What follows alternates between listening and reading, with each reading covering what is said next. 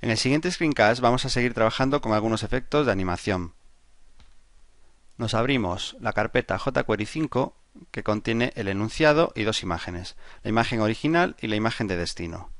Si abrimos el enunciado, se muestra la imagen original y lo que queremos conseguir es que cuando el ratón pase por encima se nos muestre la imagen de destino y que lo haga mediante un efecto de difuminado. Vamos a ver la estructura del documento HTML consta de un contenedor principal, cuyo ID es original, y este contenedor contiene dos cosas. Por un lado, la imagen original y por otro lado, otro contenedor con ID destino que contiene la imagen de destino. Los estilos son los siguientes. En el contenedor original, que es el contenedor principal, se posiciona de forma absoluta 100 píxeles con respecto a la parte superior del documento y 50 con respecto al margen izquierdo, y el contenedor de destino también lo posicionamos de forma absoluta, 0 píxeles arriba y 0 a la izquierda, pero en este caso es con respecto al contenedor original, ya que los dos están posicionados de forma absoluta. En el contenedor de destino le indicamos además que no muestre su contenido cuando se cargue el documento. Vamos entonces a programar el código de jQuery.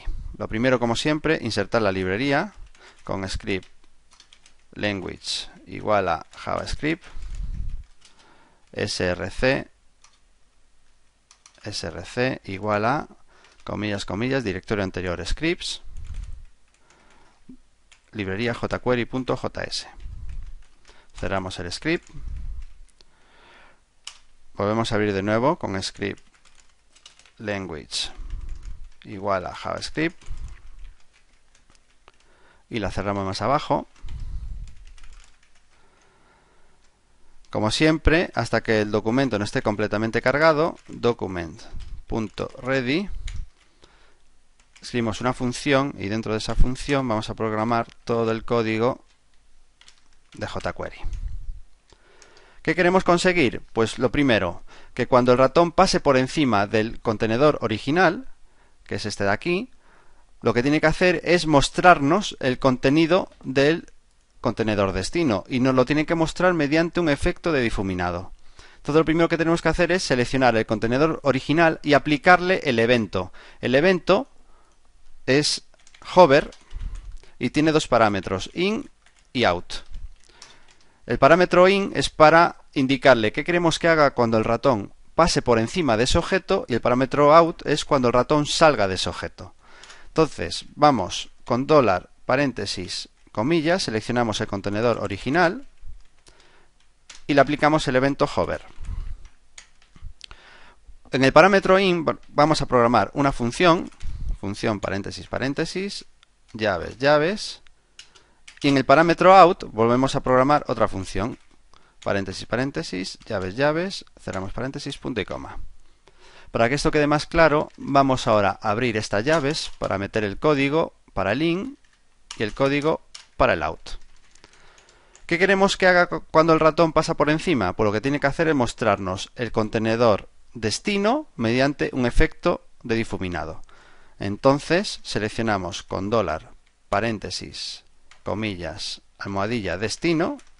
Hemos seleccionado el contenedor destino y le aplicamos un efecto de difuminado. Eso se consigue mediante fade in y entre paréntesis se indica la duración de ese efecto, que van a ser 250 milisegundos. Vale, pues ahora, cuando el ratón salga, es decir, en la sección out, tiene que hacer lo mismo con el contenedor de destino, pero ocultándolo. Es decir, hay que volver a seleccionar de nuevo dólar, paréntesis, almohadilla, destino, comillas, paréntesis, y ahí le vamos a aplicar el efecto contrario, que sería el de ocultar fade out y con una duración de 3 segundos, 3000 milisegundos. Vamos a guardar el archivo como index.html. Vamos a probarlo con doble clic.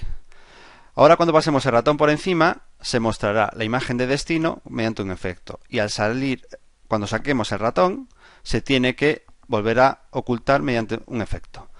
Lo que pasa es que aquí vamos a tener un problema. Si entramos, salimos y volvemos a entrar mientras está difuminando, veis que hasta que no termina el efecto no para. Es más, ahora hemos sacado el ratón fuera y sigue haciendo el efecto. Es decir, todas las veces que hemos entrado y salido, hasta que no termine, pues seguiría. Entonces, ¿qué queremos conseguir? Queremos conseguir que cuando esté haciendo el difuminado para volvernos a mostrar la, imagen original, es decir, entramos, salimos, si volvemos a entrar ahora, queremos que vuelva a mostrar la imagen de destino. ¿De acuerdo? Vamos a corregir eso. Volvemos de nuevo a la edición y lo hacemos de la siguiente forma. Tendríamos que comprobar si la imagen de destino está siendo está en, en animación, es decir, si se está difuminando. Y eso se comprueba de la siguiente forma. If, abrimos paréntesis, seleccionamos el contenedor de destino, if destino Ahí hemos seleccionado el contenedor de destino. Para comprobar si se está ejecutando una animación sobre ese contenedor, se hace con is. Abrimos paréntesis, abrimos de nuevo comillas y aplicamos el filtro animated, comillas. Vale, si el contenedor de destino está siendo animado, lo que tiene que hacer es lo siguiente. Primero, volvemos a seleccionar el contenedor de destino, comillas, almohadilla destino. Le decimos que pare la animación, es decir, que no siga difuminando. Y lo que tiene que hacer es volver a mostrar la imagen de destino. Y la tiene que mostrar al completo. Eso se consigue con fade to. Le decimos la duración que queremos para ese efecto. Y la opacidad, opacidad 1. Es decir, si le ponemos opacidad 1, lo que va a hacer es volver a mostrar la imagen de destino al completo. Es decir, no la oculta. En caso contrario, si no está haciendo nada, pues en caso contrario tiene que hacer el, el fade que habíamos programado. Y vamos a ver si esto funciona. Entonces lo guardamos, volvemos a abrir de nuevo el index, metemos el ratón, lo sacamos, si lo volvemos a meter veis que vuelve de nuevo a mostrarnos la imagen de destino con opacidad 1, es decir, que es sin, sin ningún difuminado. ¿Vale? Pues venga, esto es todo. Hasta la próxima.